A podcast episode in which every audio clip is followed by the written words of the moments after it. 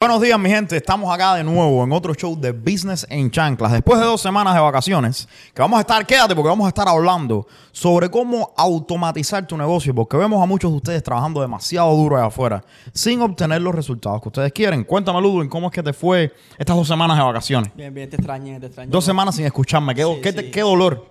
Bueno, dolor y vacaciones, déjame decir. Pero.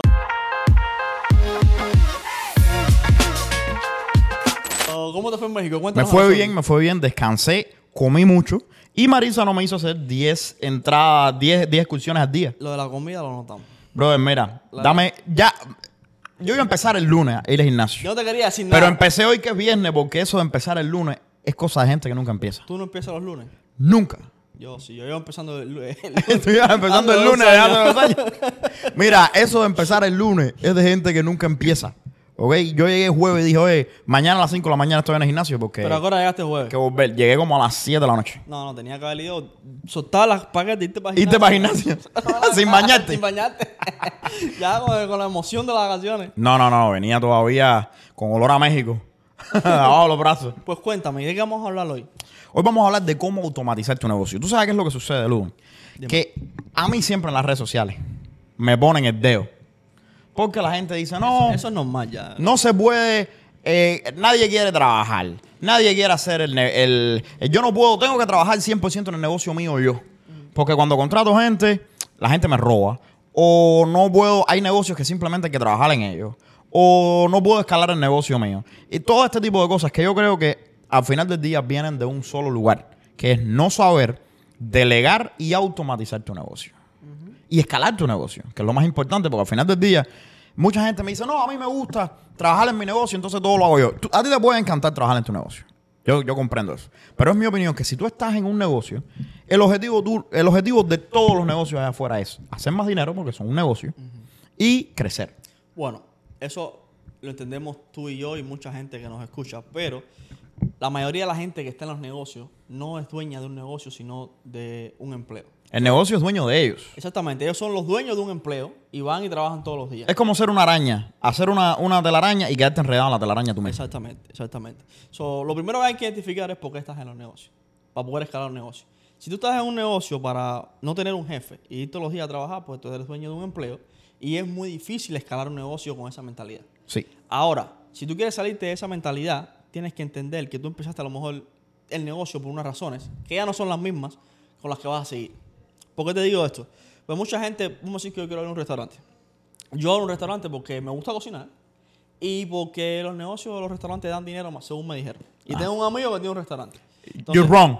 Nada más te voy a decir. Sí. Copio el modelo, empiezo a hacer el restaurante y después me doy cuenta que estoy siendo esclavo de un restaurante. Y pongo el ejemplo del restaurante porque es un negocio Es famoso. uno de los negocios más populares que la gente quiere abrir. Exactamente. Y yo creo que cuando uno empieza a emprender, lo primero que empieza es dejar montar un restaurante. Y te voy a ser sincero, mi gente. Ustedes saben que los restaurantes, en mi opinión, un restaurante es un negocio que yo nunca abriera.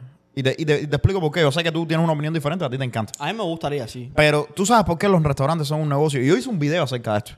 Y sorpresivamente, la gente no estuvieron en contra de ese video, estuvieron a favor. No, no, sí, sí. Pero yo nunca abrí un restaurante número uno porque los restaurantes son uno de los negocios con más alto riesgo de fracaso en los Estados Unidos completo. La, eh, la competencia es feroz. Y además de eso, un restaurante requiere una inversión de dinero grande adelante. Es un riesgo alto. Y sobre todo, fíjate si los restaurantes son arriesgados, que decir restaurante en un banco es como decir una mala palabra. Sí, claro. claro. Los bancos no te prestan dinero. No yo he visto restaurantes que hacen millones de dólares y los bancos no le prestan dinero. Porque restaurante y riesgo es lo mismo para el banco. Sí. Y además de eso, los restaurantes tienden a venderse por muchísimo menos de lo que se vende un negocio regular. sí.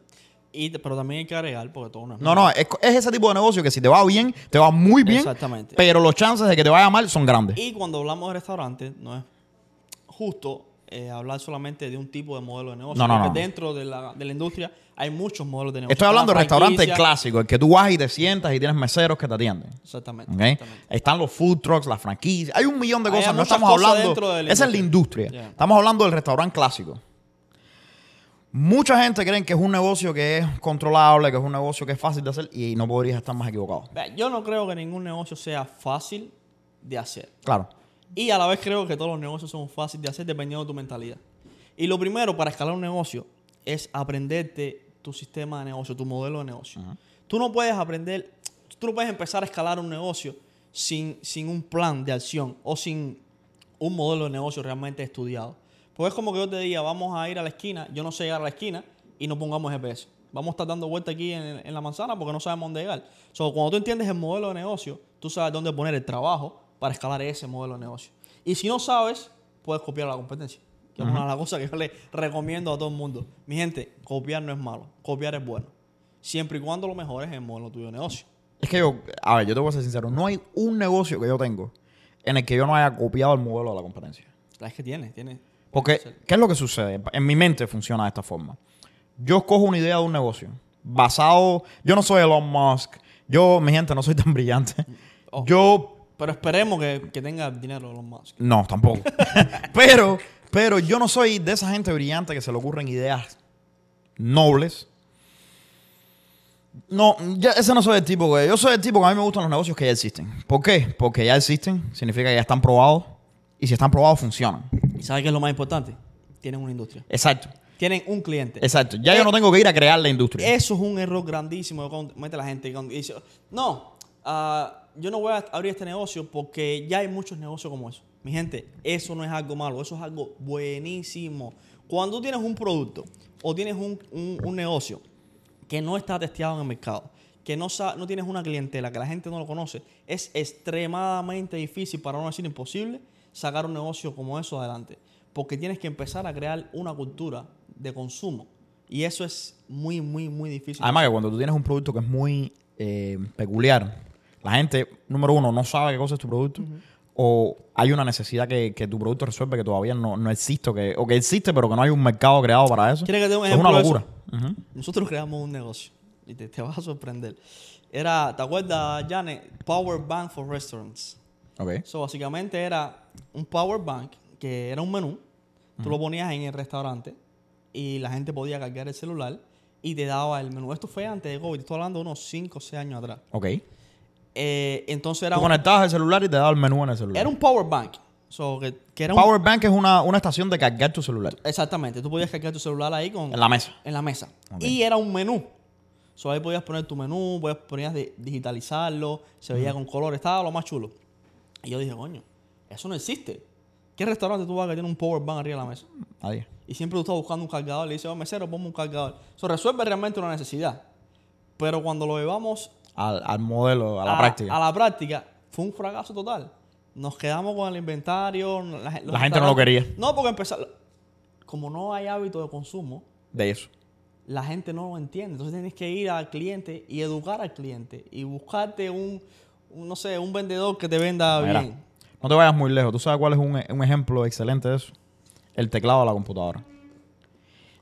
Ustedes sabían, mi gente, que el, el teclado que se usa, el, el sistema, la organización de las teclas en tu teclado, se llama el sistema Query. Ese sistema se inventó cuando las máquinas de escribir. Y el sistema está hecho para que tú escribas más lento. Más lento. A propósito.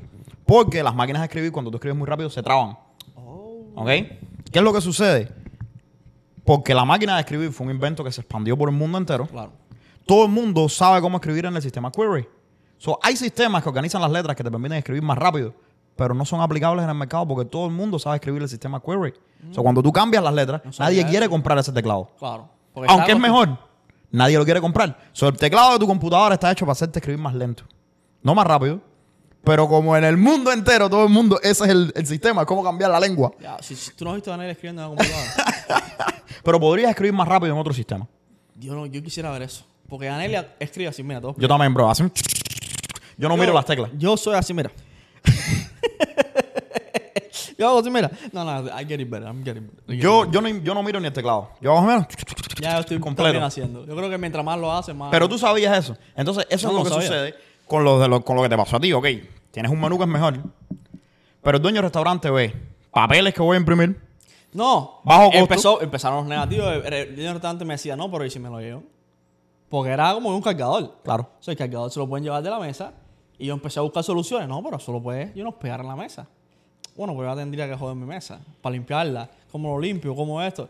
Eh, tengo que cargarlo. So, me empezaron a salir negativos y me di cuenta que es mucho más fácil empezar un negocio, Ajá. si quieres, a no ser que ya tú tengas un capital fuerte, Claro. tengas unos Sí, para negocios- crear la industria esa. Exactamente, y tengas el potencial Claro. y, y el power de monetario para crear una industria, yo no aconsejo a nadie que se meta. Te lo digo, lo he hecho. Y ha sido un fracaso total. Me quedé con el inventario, había negociado con los chinos, porque los productos estaban exportando de China cuando aquello Alibaba servía. Y nos quedamos con todo. No vendí un power bank. Fue un fracaso total. Una locura. Pero, Pero, eso me pasa. enseñó a que si, si, que si quiero empezar algo, empiezo copiando a gente que ya tienen un modelo exitoso y existe una industria para eso. Mira, yo generalmente lo que hago es esto, en todos mis negocios. Y mis negocios, a mí me gustan los negocios de servicio. Porque los negocios de servicio no. Yo odio los problemas de inventario. Ve, inventario es difícil porque si tienes mucho inventario y no se vende, te quedas con el inventario. Tenía que haberte conocido Eh, hace cinco años. te lo- A mí no me gusta el inventario. Odio el inventario. Entonces, a mí me gustan los negocios de servicio, no tienen límites, son escalables, increíbles, ¿right? Entonces, ¿qué Y sucede? siempre hay espacio para mejorar. Siempre hay espacio para mejorar. ¿Qué es lo que sucede con esto? Yo, el modelo mío de todos los negocios es busco un negocio que, que yo creo que es correcto para mí, que ya existe. Primero lo copio, el modelo del negocio. Ok, tú tienes una compañía de reparación de crédito. Yo voy y cojo el curso tuyo y aprendo de crédito, reparación de crédito. Cojo tu compañía. Aprendo primero porque antes de aprender no se puede mejorar nada. No, no. ¿Ok? Mucha gente te ve desde afuera y dice, ah, yo puedo hacer eso que ellos hacen mejor. Pero no saben porque lo están viendo desde afuera. Una vez que entran ahí, chocan con la pared y se dan cuenta de que no es tan fácil como tú crees. Eso me pasa mucho en el negocio. Pasa todo el tiempo, todo el tiempo. Mira, eh, Ma- Marisa, que es la que corre mi compañía. Y para mi gente, Marisa es mi, mi mujer. Y ella es la que corre mi compañía. Pero Marisa, mira. Ay, Dios Mira. mío. Entonces, ¿qué es lo que sucede? Cuando yo, nosotros teníamos problemas de, eh, ¿cómo se llama? Muchos clientes llamando. Y eso, eh, como éramos pocos, teníamos problemas de atención al cliente. Y teníamos que resolver eso. Y yo estaba ahí fajado por meses resolviendo la atención al cliente. Y Marisa siempre me decía, oye, eso tienes que hacerlo así, así, así, ¿sabes? Le digo, mira, no es tan simple. estaba fuera. Es fuera del negocio. No es tan simple como tú crees que es. Esto es un proceso, hay que contratar gente, hay que hacer esto, hay que hacer lo otro. Es mucho más complicado de lo que te parece. No, que estoy... Cuando empezó a correr la compañía, que es la que la corro hoy por hoy, Ahora, no me digas que está complaining about it. papá se metió meses Ah. resolviendo los problemas que yo le dije que se iban a tomar meses resolviendo, que ella decía que iba a resolver en días. Porque es muy fácil ver las cosas desde afuera y pensar que lo puedes hacer mejor. Yep. Cuando muchas veces, si tú cambias las cosas sin saber, lo que las haces es peor. Yep. Entonces, long story short, yo cojo el sistema de un negocio, lo aprendo, lo aplico, y entonces después que ya lo entienda, entonces digo, ok, ahora, ¿cómo es que nosotros, porque somos la compañía esta, lo mejoramos? Y entonces es que tú puedes competir con otra gente. ¿Entiendes? Esa compañía, cuando lo llamo, no, no me cogen el teléfono. Ok, nosotros tenemos que tener un sistema que cojan el teléfono. No, y yo creo que siempre también tienes que analizar, cuando hablamos de escalabilidad, tienes que analizar todo el tiempo la competencia. Por ejemplo, yo en este negocio, en Master Media, siempre estoy analizando la competencia. Porque siempre hay muchachos de estos que salen innovadores, men. Claro. Y si tú no estás ah, viendo lo que ellos están haciendo bien y eres capaz de, de aplicarlo en tu compañía y mejorarlo aún, tú no estás quedas compitiendo atrás. No, y te quedas atrás. Te quedas muy atrás. Y eso le pasa a mucha gente. Y lo- los tiempos están cambiando muy rápido. Y la tecnología. Y la tecnología va a la locura. Tú no puedes pretender que tú te lo sabes todo. No. Mira, voy a dar una, una promoción aquí. Eh, creamos un CRM, un software que se llama Deepus. Sí, Me gusta eso. Digital Optipus. Ok. eh, AI. Y lo estamos lanzando. Ya va a estar listo para. para Oye, tienen que ponerme un logo aquí atrás o algo, eh, vamos a tener el sponsorship en el, en el podcast. ¿Cuánto me van a pagar? Coño, ¿cómo te va a pagar? Pero pensé que eso So, era tú, vas, 50-50. tú vas a ser el sponsor en mi, en mi programa. En su programa, dicen en su programa. mira. Sin pagarme a mí, ni un yo- café. Yo no les voy a decir nada de- del personaje este. Cuéntame, cuéntame, ¿qué cosa es AI? Un ¿Qué es lo que hace? Es un CRM. Ok. Básicamente incluimos todo lo que... Compramos la licencia de una persona que ya había eh, programado Ok. y lo adaptamos a lo que es el marketing y lo que nosotros hacemos como negocio. Wow. So, básicamente se lo vamos a vender a otras personas que tienen negocios, que tienen marcas personales, que quieran ah, mejorar todo lo que es la escalabilidad de su negocio y no van a tener la necesidad de ponerse todos esos hats. So, tú puedes hacer automation, puedes hacer funnels, puedes hacer um, emails campaign, test campaign, ah, posting en social media. Habla en español para que la gente te entienda. Ay, déjame. Puedes, puedes hacer... ¿Por dónde me quedé? Túneles de venta.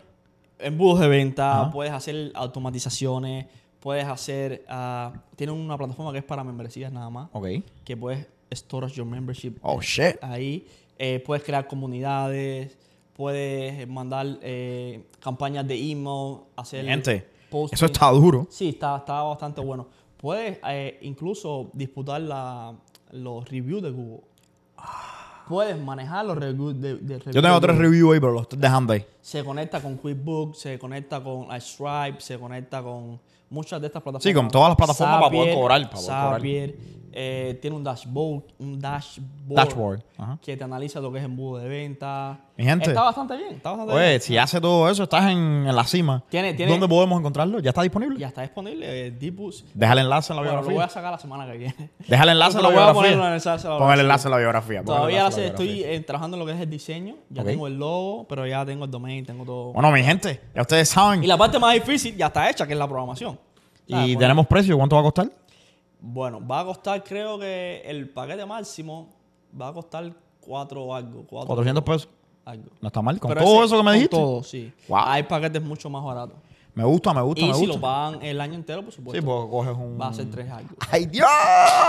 Oye, voy a mirarlo, voy a mirarlo. A mí me encantan todas las automations. Ah, y otra cosa que vamos a ofrecer, como nosotros tenemos un background en marketing, vamos a ofrecer templates creados. Para ahí. marketing, So, de, básicamente, de campaigns. Si tú compras el, el CRM, ya va a estar todo creado. Sí, claro. Los funnels, ah, puedes hacer website storage, puedes Mm. hacer landing page, puedes hacer So, todo en uno. todo uno, todo lo que Wow. todo lo que tiene el mercado que tú necesitas para escalar un y que es negocio. difícil encontrarlo, porque yo mismo tengo 28 de software diferentes. Ay, no, eso es un problema. Y pagas todos los meses.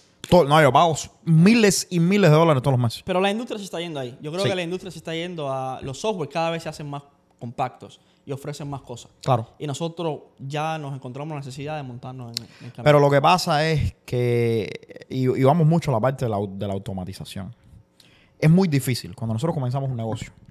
Una de las cosas que la gente no entiende, que estamos en un mundo nuevo, es que, en mi opinión, mi gente, te voy a dar un, como dice en inglés, un gem para todos esos influencers que me están viendo allá afuera. Tú puedes tener millones de personas que te siguen. Tú puedes hacer lo que tú quieras. Al final del día, si tú, si tú eres un influencer, tú tienes que monetizar tu audiencia. ¿Qué es lo que sucede? Hemos escuchado estos problemas de que si van a suspender TikTok, que si Instagram va a cambiar, que si Instagram va a cambiar la manera en que te paga, que si YouTube hace esto, hace lo otro. A mí personalmente no me gusta tener mis ganancias a la merced de las redes sociales. Yo no, yo como influencer no, eh, me gusta depender de lo que me vaya a pagar YouTube, lo que me vaya a pagar Instagram. Es nice, yo cojo el dinero, pero no me gusta para nada. ¿Ok? Porque el día de mañana YouTube se vira para atrás y me dice, oye, te pagamos un peso por subscribe, por view, ahora te pagamos 50 centavos. ¿Qué vas a hacer? ¿Te vas a ir? No hay negociación con ese tipo de, de plataforma. Es lo que hay. Y en cualquier momento te hacen así, no nos gustó tu contenido, arranca para el carajo y perdiste todo. Y no me parece. Entonces, ¿qué es lo que tú puedes hacer como influencer, al menos yo, para salvaguardarnos un poco de eso y para monetizar aún más? Tienes que retener la información de tus clientes. Ujú, vas a una base de datos. Ok, si tú no tienes un- una base de datos que, que tenga túneles de venta, que tenga todo este tipo de cosas, que te ayude no solamente a retener la información de tus clientes para poder comunicarte con ellos directamente, pero también a darle un servicio más personalizado a tus clientes, eh, porque todos los clientes no te visitan por lo mismo. y a poder escalar tu negocio. Si, Claro. tú, si tú no tienes una analítica, tú no tienes un, un data, un- unos datos que analizar, ¿cómo tú vas a ponerte objetivos dentro de tu negocio? Tú no conoces a tus clientes. No, no conoces nada. No conoces ni cómo estás vendiendo, ni dónde estás vendiendo, ni a través de quién lo estás vendiendo, ni lo que está funcionando en tu negocio. Porque ahora tú dices, mira, yo hago una promoción en Instagram. O como tú lo dices, yo hago un live. Y en el live se me monta, no sé, dos mil personas. Ya yo sé que cuando yo lanzo un producto en un live, un 20% de eso me va a comprar. Pero ¿quién es ese 20%? Exactamente. ¿Cuál es el demográfico? Ajá. ¿Cómo compra? ¿Qué los motiva? ¿Son, ¿Son hispanos? ¿De qué edad? ¿De dónde? Pero si eso tú lo tienes cuando tú vendes el producto Exacto. o esa gente interactúa con un tipo de información que ahí tú le pides el email, pide- le pides todos esos datos que tú necesitas para comparar el data. La gente subestima el valor que tiene coleccionar la información de tus clientes. Vete a H&M. Tú puedes ir a H&M ahora mismo. H&M ha estado haciendo esto por años. Tú puedes ir a H&M ahora mismo. Ellos te dan 10% si tú tienes una cuenta con ellos. Ahí mismo en la caja. Siempre. 100% off. ¿Tú crees que H&M eh, te da ese 10% off porque ellos son buena gente? No. Cumple dos propósitos. Número uno, tenemos la información de todo el mundo que pasa por esta caja. Y número dos, tienes una buena experiencia porque te estamos dando un off. ¿Por qué Facebook, por qué Facebook es gratis? Facebook lo que hace es vender tu información. ¿A Google. quién? A gente como tú y yo que queremos promover y poner el anuncio mío frente de ti. La- las compañías ahora que son monopolios, ¿Por qué es gratis? porque quieren información. quieren tenerte ahí. YouTube te quiere tener ahí. Facebook te quiere tener ahí. TikTok te quiere tener Porque ahí. la nueva, la nueva, eh, el- lo más valioso, el nuevo oro, es la atención. Pero tú tienes que saber usar esa atención.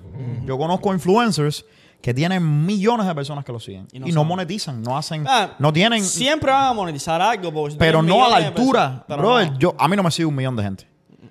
Y yo monetizo muchísimo más. Estoy hablando muchísimo, pero, pero, pero cientos de miles de dólares más que gente que tienen cuatro veces la audiencia mía. Oh, yeah. Entonces, ese tipo de personas tienen un talento. Son muy talentosos porque si tú eres una persona que logras que millones de personas te escuchen, tú eres alguien que tiene un talento o algo que de decir importante. pues, claro, Sabes comunicarte. claro, eres un buen comunicador. Úsalo. Yeah. ¿Ok? No solamente para hacer dinero, pero también para poder llegarle de la manera Pero- correcta a tu, a tu gente. Muchos muy buenos comunicadores no son buenos negociantes. Pero para eso existen esas cosas que tú estás creando. Oh, definitivamente. No, y yo creo que pedir ayuda, brother. Buscar información. Yo creo que mucha gente se le sube. eh, el- El ego para la mente. Sí. Y, y a veces, no solamente pasa en social media, también pasa la- cuando coges dos kilitos. Mucha gente se le sube eso de que, you know, yo estoy aquí y soy el, el supremo gran arquitecto del mundo. Entonces, no entienden que preguntar, eh, investigar, educarse, comprar. Mira, el otro día yo compré un curso de un chamaquito de 22 años. Claro, yo compro cursos todo el tiempo. Y, y estaba hablando con, con un amigo que tenemos en común y me estaba diciendo, no voy a decir el nombre para no, para no ponerlo en el spot. Tenemos un amigo en común que Es lindo, alto, flaco. no te voy a decir porque no quiero ponerlo en el spot, como dije. Eh, pero que me, me decía el otro día, no, mi, mi sueño es convertirme en un gran, un gran speaker, un gran influencer que pueda hablar en grandes audiencias Claro. y pueda comunicar y pueda ayudar a la gente y ser un gran coach. Pero para eso me hace falta ciertas canas en la cabeza. Hacer, estás muy equivocado. Para, para tú influenciar a alguien no necesitas tener ningún cana en la cabeza, sino gustarte lo que haces y hacerlo extremadamente bien. Claro. Y te digo esto porque cuando se nos sube esto para la cabeza de que estamos haciendo bien, que tenemos dinero, que tenemos influencers, que tenemos seguidores, no entendemos que a veces un muchachito de 20 años nos puede enseñar algo que Claro. todavía nosotros no sabemos. Y yo el otro día, te estoy diciendo, el otro día compré un curso de un chamaquito que hace ads, que es mucho más joven que yo, pero como estoy ah, añadiendo este departamento a la compañía, que es solamente hacer eh, pay ads, yo necesito aprender. Y yo creo que lo que está haciendo tiene mucha calidad y tiene muy buenos resultados. So, ¿cómo yo me voy a poner? Ah, no, porque él es más joven que no, que yo. O no, porque lleva menos tiempo. Pero que los jóvenes son el futuro. Los jóvenes son el futuro. Ahí está el futuro. Y si lo está haciendo bien, ¿por qué no comprarle el curso? ¿Por qué no apoyarlo? ¿Por qué no estudiar lo que está haciendo? Y como quiera que sea, es parte de tu competencia. No es tu competencia porque están en industrias totalmente distintas. claro. Y en, y en, you know, en, en lugares del mundo distintos. Pero es alguien que está haciendo eso muy bien. Tú deberías coger lo que está haciendo, aprenderlo y ponerlo en tu negocio. Bro, yo cuando empecé en reparación de crédito cogí los cursos de toda mi competencia. Yeah, you have to. Yo me metí en los cursos ahí como que no sabía nada. De primero, de estudiante, en todos los cursos que ofrecen la mayoría de la gente grande que ofrece cursos de reparación de crédito. Y los vi todos. Es como el dicho ese que dice, un gran maestro siempre es un eterno aprendiz. Y ahora mismo, como estamos a punto de comenzar con todo esto de la de las um, de los eventos en vivo y todo eso, algo que yo he estado sintiendo es que mis habilidades de hablar en público are limited, are limitadas. So, ahora tengo, estoy ahora en un, con un coach de hablar en público. Sí, eso es muy bueno. man. Porque necesito, tú sabes, quiero asegurarme que el mensaje que tengo llegue de la manera que debe llegar y que cuando tú vayas a un lugar donde yo esté hablando, tú te vayas como que, wow, me gustó lo que ese muchacho y dijo. la voz se entrena, de la postura se entrena, todo, todo se entrena. todo se entrena y estoy y, y uno tiene que, que mirarse y decir, bueno, esto es lo que me hace falta, déjame mejorar acá.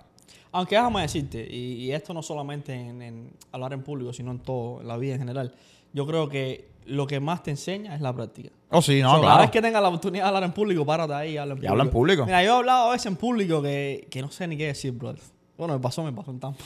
Yo estaba ahí, I didn't know what to Claro. Porque me lo dijeron de, de última hora, oye, Claro. ¿quieres hablar? ¿Quieres hablar? Pero dije, ¿sabes qué? Yo me voy a parar, voy a hablar, porque es una oportunidad que tengo para practicar Claro. eh, hablar en público. No todos los días tú estás delante de una audiencia de 100 personas y tienes la oportunidad de hablar. Ve y habla, ve y mete la pata, ve y ponte nervioso, haz lo que quieras hacer, pero ve y hazlo. Claro. Que la segunda vez va a ser muchísimo mejor.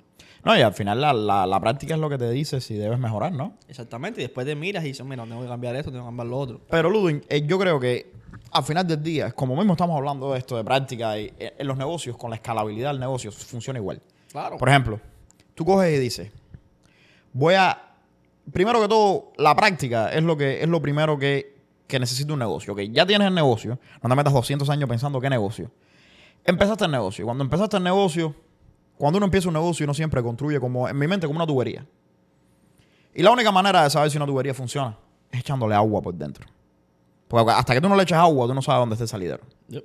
Tú puedes ser el mejor, el mejor eh, plomero que tú quieras. Hasta que tú no le echas agua, tú no me puedes decir a mí que esa tubería está como Dios manda. ¿Tú me entiendes? Porque si yo le echo agua después hay dos salideros, so, es como los clientes, es como los negocios. Tú creas un cliente, tú, creas un, un, ¿cómo se llama? Un embudo de clientes, ¿no? Por aquí va a entrar el cliente, le va a dar clic aquí y va a hacer la consulta aquí, no sé qué. Lo pones en donde están los clientes, que es el agua, y los mismos clientes te van a decir, No te falla. ¿Dónde está el fallo? Hay clientes que no encuentran el, El link. el link.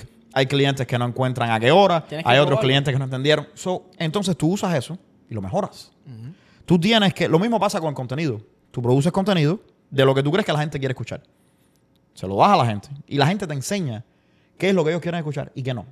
Dame esto una pregunta. ¿Qué, qué, ¿Cuál es el primer requisito que tú crees que un, que un negocio o una persona necesita para escalar su negocio?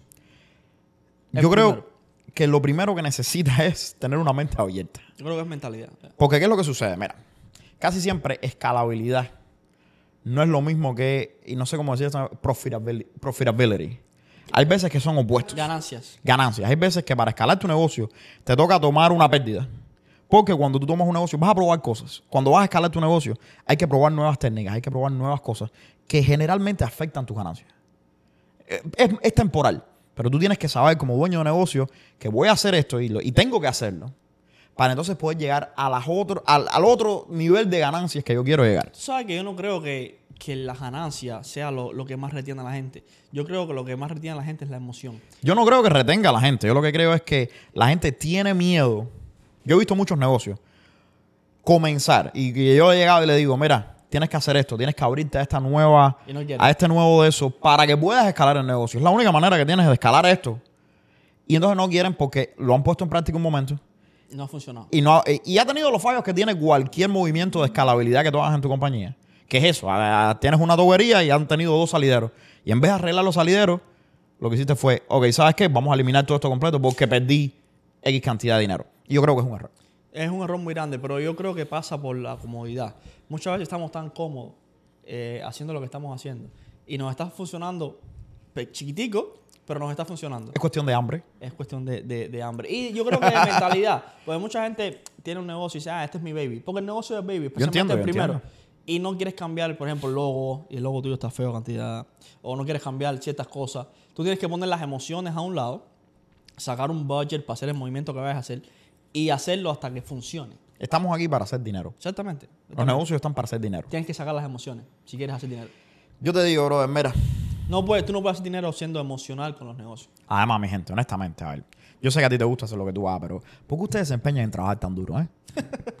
es una parte. eh, Hay gente que ahora, pero. No, no, no. Que tú eres un vago, pero. No, no, no, no, no, oye, no, no. que- Miren, miren, miren, eh, miren. Oye, mi gente, están trabajando duro. No le dan caso al Miren, vago este. que no hay trabaja. nobleza en trabajar duro, pero yo no veo ningún tipo de nobleza en trabajar más duro de lo que se necesita por gusto. Yo no creo que haya ninguna nobleza, nobleza en trabajar duro. Sí, sí, el trabajo duro ennoblece a la gente. Yo no soy, creo yo sí. Yo creo que yo el trabajo comprendo. noblece porque estás siendo productivo para la sociedad, pero Sí, no sí, trabajar duro tampoco. No, pero eh, duro. a ver, no, no, no, tú puedes trabajar duro de un millón de maneras. La gente siempre piensa trabajar duro es trabajar levantando bloques en la construcción. No, Bueno, pero eso trabaja duro. Na- bueno, no, eso es trabajar duro, pero no es la única manera de trabajar duro. ¿Entiendes? Yo he trabajado en la construcción, créeme que es trabajar duro. Pero no me digas que tú trabajas duro ahora. Yo s- como un monstruo, papi.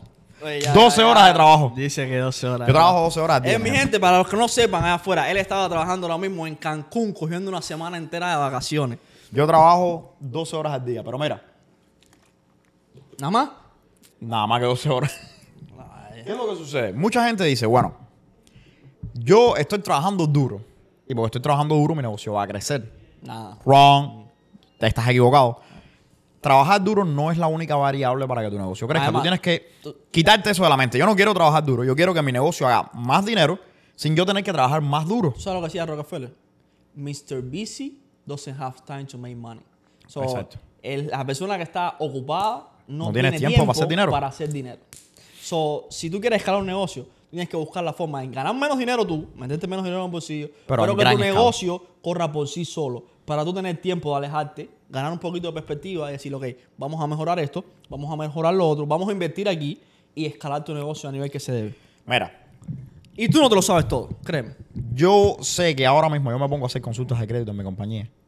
Y lo más seguro es que yo venda más que cualquier vendedor que yo tenga en la compañía. Pero claro, Porque la gente me ve en los videos, eso va a influir en la gente. Yo sé lo que estoy diciendo, yo soy eh, buenísimo en eso. El- literalmente el, el libreto que ellos usan para vender lo escribí yo.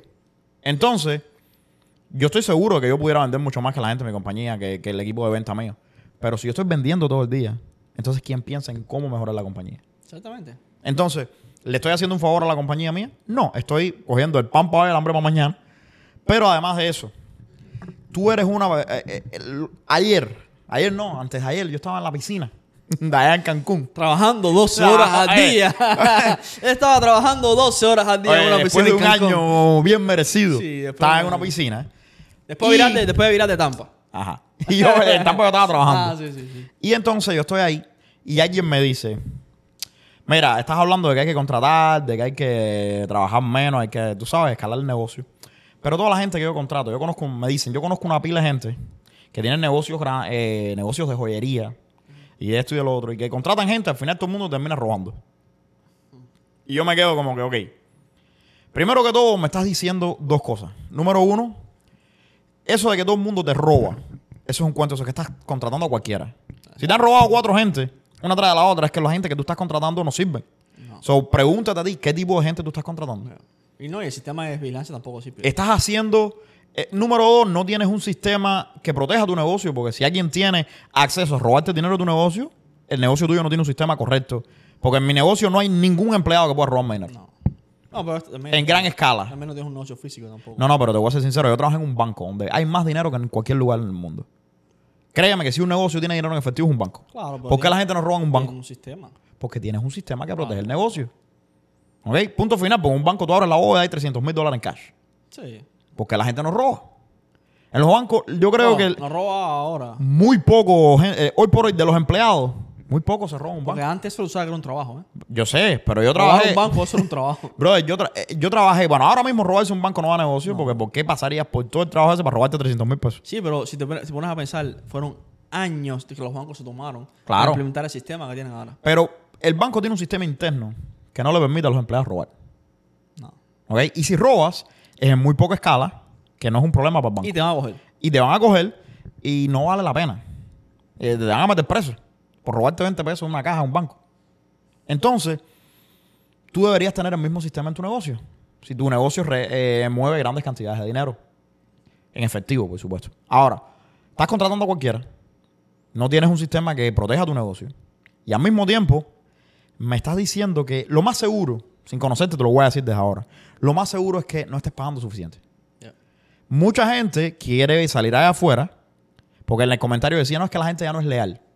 Perdón, La gente ya no es qué? leal. O leal. So, tú me estás diciendo a mí. legal, yo, que tiene los No, no. Tú me estás diciendo a mí que yo trabajo para ti a, a 10 pesos la hora.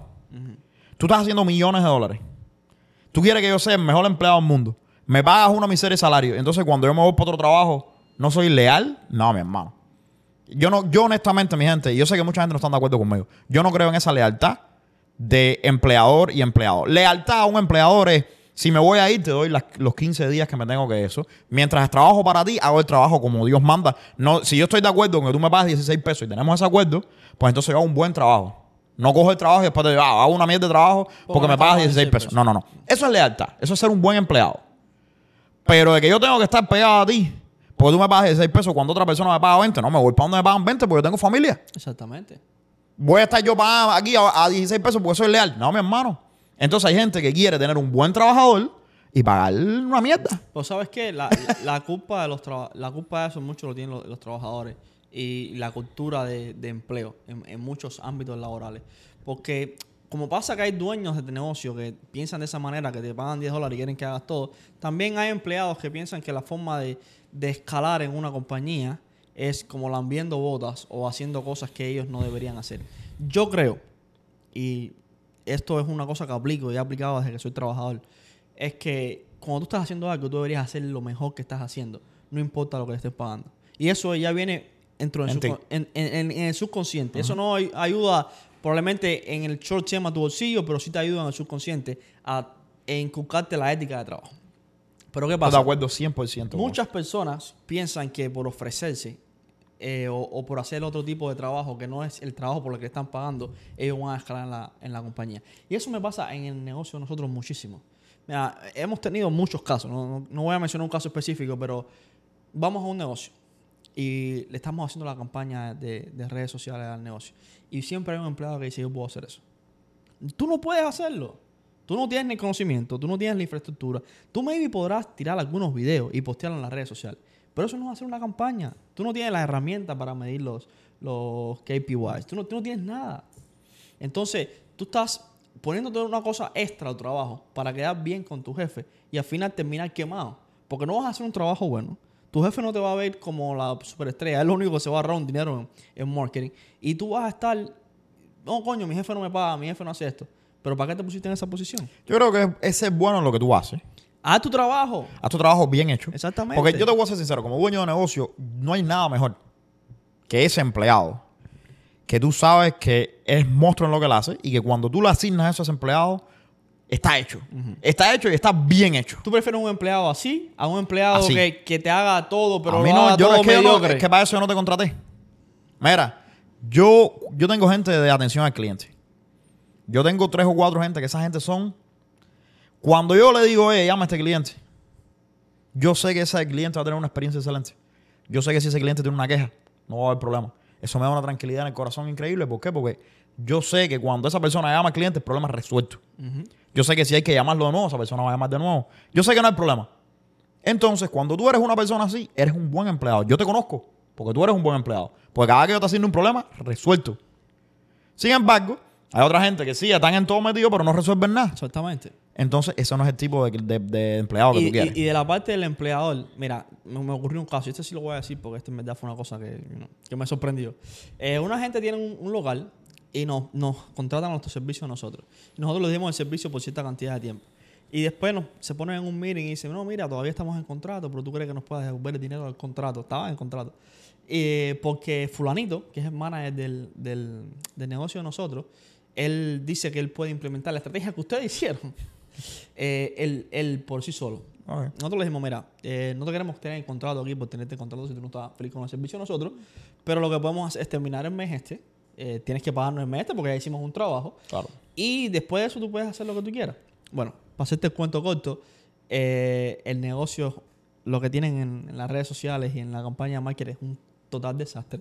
Son los números de tener miles y pico de impresiones, pasaron a tener 24 impresiones.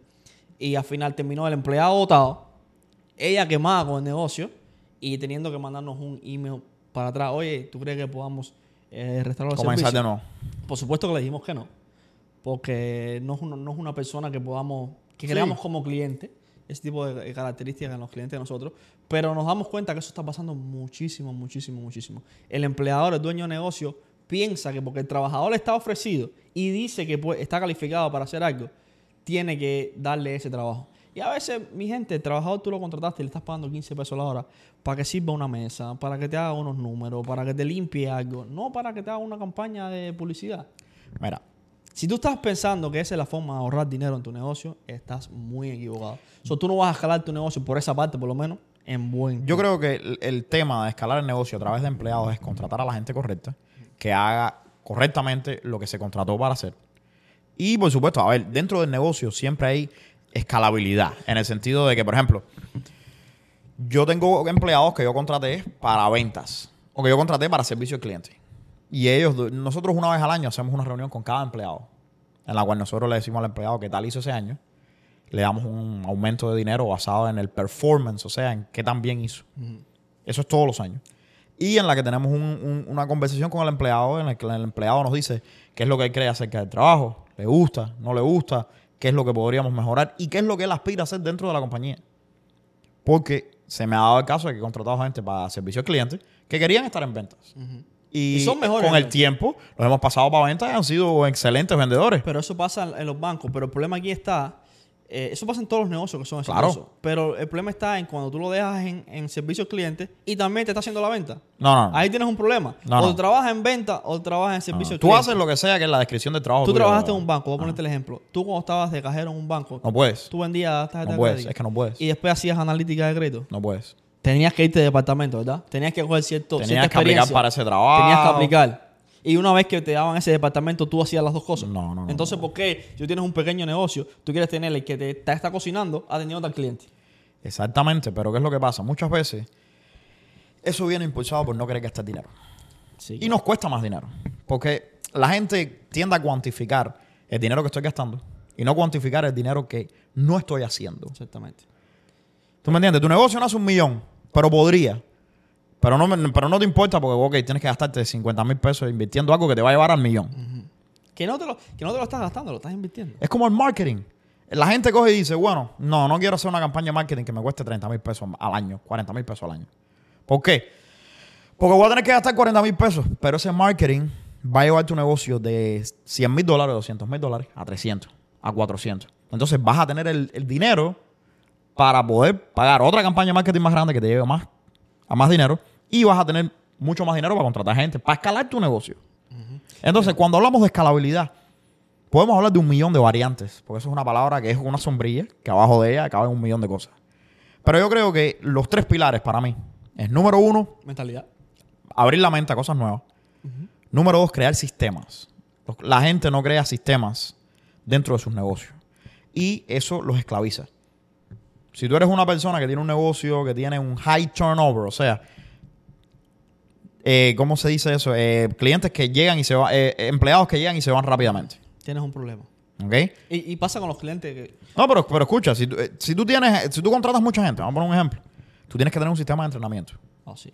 ¿Por qué? Porque entonces cada vez que entra un empleado nuevo, tú tienes que entrenarlo tú. Entonces vas a entrenar a empleados, todo el mundo diferente, no va a haber uniformidad ni políticas internas a la empresa. Y eso va a crear que la cultura de la empresa sea un desastre. O no, lo que hace mucha gente es... No, tú entrenas fulanito. No. No, el no, trabajador no, tío no es un trainer. Tú puedes tener, tú puedes tener a alguien que la haga dentro de eso, que haga un mentor, que sea mentor de una la cosa, gente. Una cosa es un mentor, otra cosa Pero es eso después que tú pasas un training que, por el que pasa todo el mundo. ¿Ok? Entonces, si tú no. eh, número dos, eso. Y número tres, yo creo que debemos hablar de los salarios. De dinero. Sí, mira, mira. Yo soy de la gente que prefiero pagar un poquito más y tener a los. a que todo el mundo sea cuarto bate en el equipo. Que entonces contratar a la gente mediocre. Porque si contratas gente mediocre, pagas el precio caro. Sí. Al final, lo, lo, barato y- sale caro. Y lo sé porque lo he contratado. Yo, por- como todo emprendedor, al principio dije, ¿sabes qué? Yo quiero pagarte lo menos posible. Vamos a estar claros, a nadie le gusta pagar dinero, eh, saltar dinero al bolsillo para pagar. Pero es cuando tú te das cuenta de que el dinero que tú estás pagando a tus empleados es dinero que se está multiplicando para atrás en tu negocio. ¿Cómo tú haces para pagar a tus empleados? Bro, mira, yo, en mi compañía, ¿Cómo tú sabes, por ejemplo, dime una posición en, en tu compañía que tú tengas? Por ejemplo, el, el que hace eh, atención al cliente. Ah. ¿Cómo tú identificas pagarle a esa persona? so, generalmente yo, se hace un estudio de mercado. ¿Cuánto es que se le paga a este tipo de personas? A este tipo de ¿Cómo está el mercado? Ajá, y nosotros siempre pagamos casi siempre 50% por arriba del mercado. Oh, ¿Por qué no me contratas ahí? Eh, ven. no tiene que trabajar bien. 50% por arriba del mercado pago No, yo. si, si, yo, si tú estás pagando 50% por arriba del mercado, mi gente, una oportunidad de negocio con Mr. Credit, aquí mismo en vivo. Mira. Que Mr. Credit lo contrate, usted hace una subcontratación con alguien que le paga un No, tienes salario que trabajar tú. Te vamos a hacer background check. Y entonces te ganas ese 50% que le está pagando por arriba del mercado para Tienes que trabajar sin tú. trabajar. Tienes que trabajar tú. Nosotros generalmente pagamos 50% por arriba del mercado en, en posiciones que no hacen comisión. Ah, ok. Ahora, cuando hay.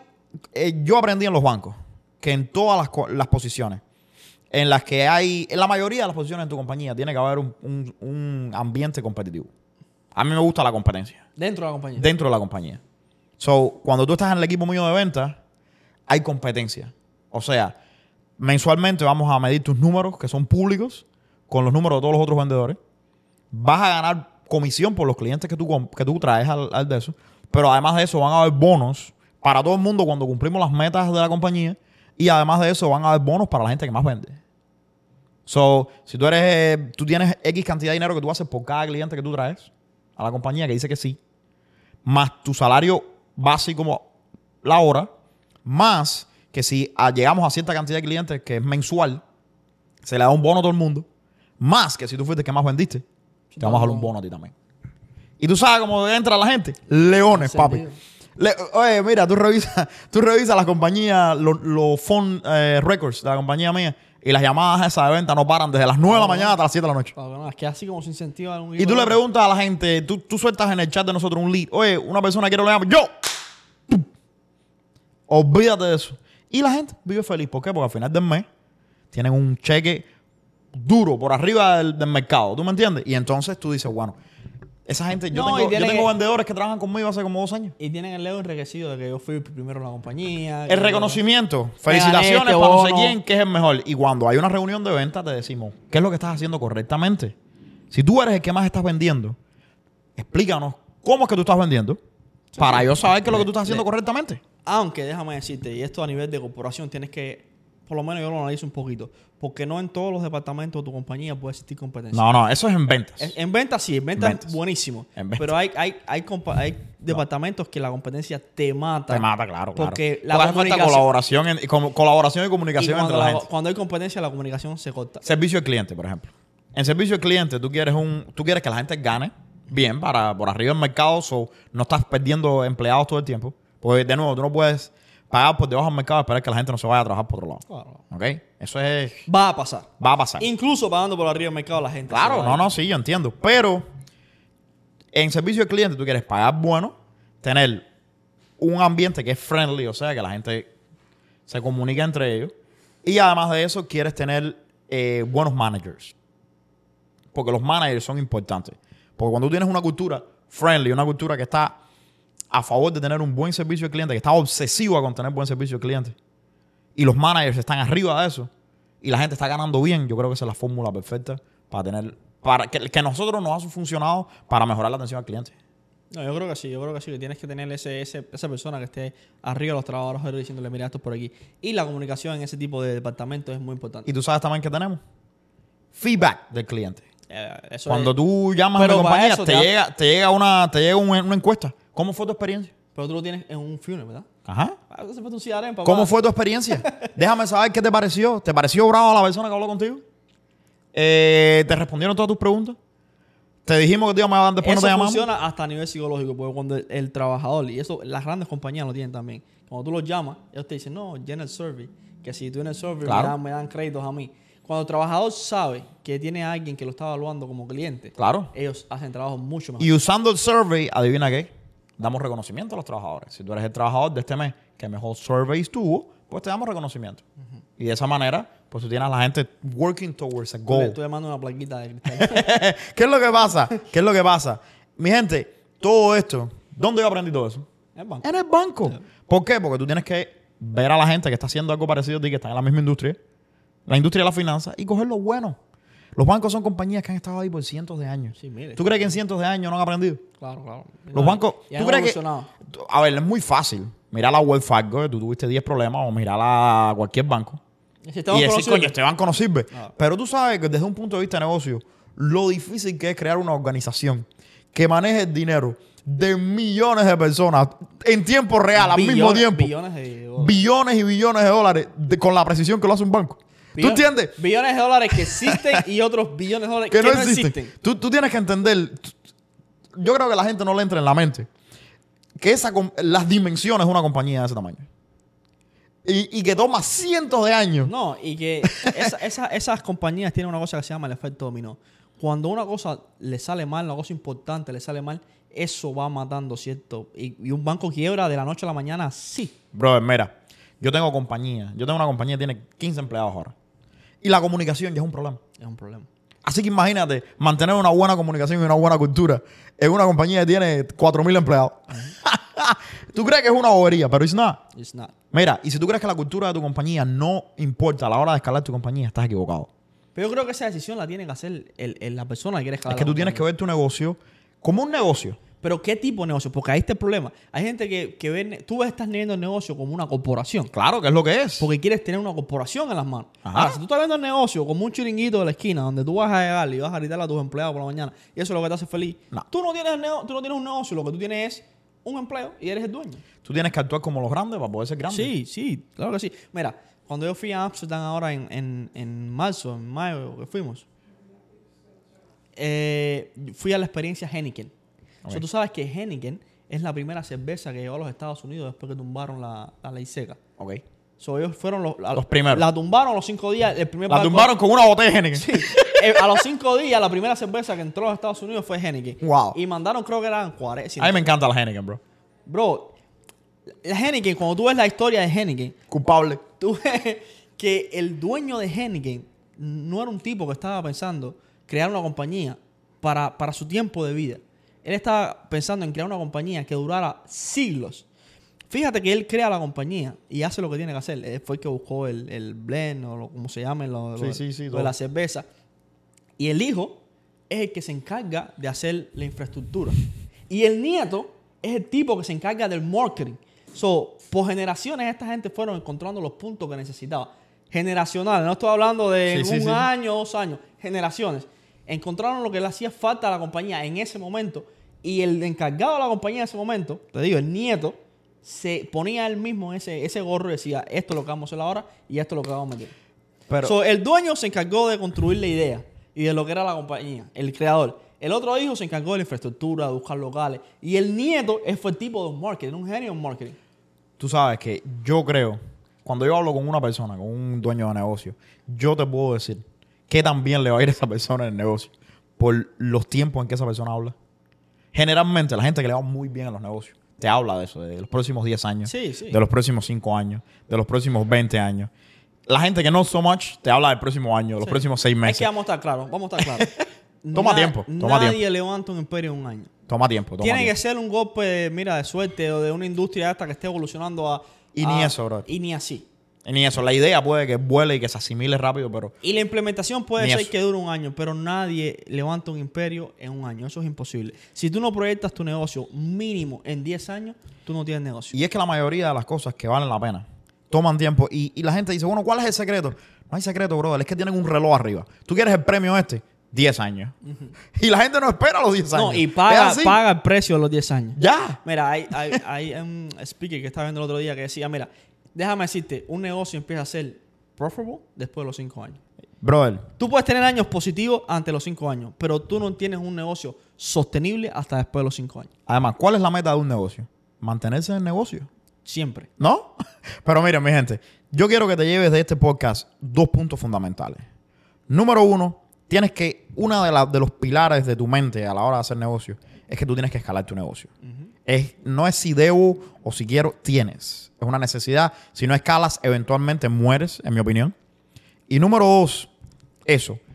Eh, La meta de tu negocio es quedarte en el negocio. Ahora, a la hora de escalar tu negocio, mantén una mente abierta. Los otros días yo estaba viendo la película The Big Short, que es la película cuando el, Yeah, cuando el cuando se cae el mercado de real estate en el 2008. Esa película está buena. Y yo soy de la gente, bro, de que cuando yo veo algo, se me queda en la mente. En las películas, yo, yo veo más películas de lo que leo. Y te voy a ser sincero, yo cuando veo algo que lo escucho, yo soy listener. Por eso escucho muchos podcasts. Yo escucho algo, se me queda en la mente, grabado. Y antes de que empiece la película, hay un quote de Mark Twain que dice en inglés: It's not the things that you don't know that get you in trouble. Ojo, yo, is, yo vi esto una sola vez, brother. Dice, it's not the things that you know that get you in trouble. It's the things that you know for sure that it just ain't so. So, eso significa, no son las cosas que tú no sabes, no son las que te meten en problemas. Son las cosas que tú estás seguro de que sabes que no son como tú crees. So, cuando tú empieces a preguntarte, la compañía, la debo escalar, todo ese tipo de cosas, ese es el problema. Que hay mucha gente que dice, yo sé 100% seguro de que mi negocio se corre así. ¿Estás seguro de eso? Ah, El negocio que tienes se corre. ¿Estás El seguro que de eso? quieres tener, no. So, esa frase. Y cambia de opinión. Esa película también tiene una frase que a mí me gusta, que cuando se está explomando todo, que viene la analítica le dice al tipo, no, pero mira, el tipo dice, tranquilo, vamos a reventar todo esto. El tipo revienta la compañía entera y después le dice, no se trata de hacer dinero ahora, se trata de quedarnos en el negocio en los próximos 10 años. Claro. Y mira, métete esto en la mente. Cuando, y para cerrar ya, métete esto, grábatelo adentro de la mente. Está bien pensar una cosa hoy y estar incorrecto, aunque tú hayas estado haciendo este modelo por 10 años. Y cambiar de opinión. Cambiar de opinión está bien. Hay dos tipos de gente que no cambian de opinión. Los estúpidos y la gente que está muerta. ¿Ok? Todo el mundo otro cambia de opinión. Si tú no cambias de opinión suficiente, Chequéate. Yo siempre digo, cuando yo tenía 14 años, yo creía que yo me comía el mundo. So, cuando tenía 18, yo creía que lo- el de 14 años yo era un come mierda, de los 18 era el tipo. Cuando tenía 25 me pasó lo mismo. Y ahora que tengo 31, que voy a cumplir 31, pienso lo mismo. Y lo único que ha cambiado, que me he Es dado que, luce, cuenta... es que luce como que te comiste el mundo, pero no. Exactamente, pero no. No, lo único que me he dado cuenta es que no me estoy poniendo más right cada vez que pienso eso, sino que me estoy poniendo menos run. Ah. Yo me estoy poniendo menos menos, Menos incorrecto, menos equivocado. incorrecto. No, no más inteligente y más sabio cada, cada vez que cumplo los años, sino menos equivocado. Y la gente tiene que entender eso. Un poquito de experiencia. Un poquito de experiencia. Mi gente, este ha sido otro episodio de Business en Chanclas. Te vamos a dejar todo lo que hablamos, el new CRM que viene en el enlace en la biografía. Chequéalo, no te vayas y nos vemos la semana que viene en otro episodio. Y si tienes, si tienes un. Bueno, corta, corta. Y si tienes un. Y tienes droga, déjanos saber. Si tienes un negocio que no escala, papi, bódalo.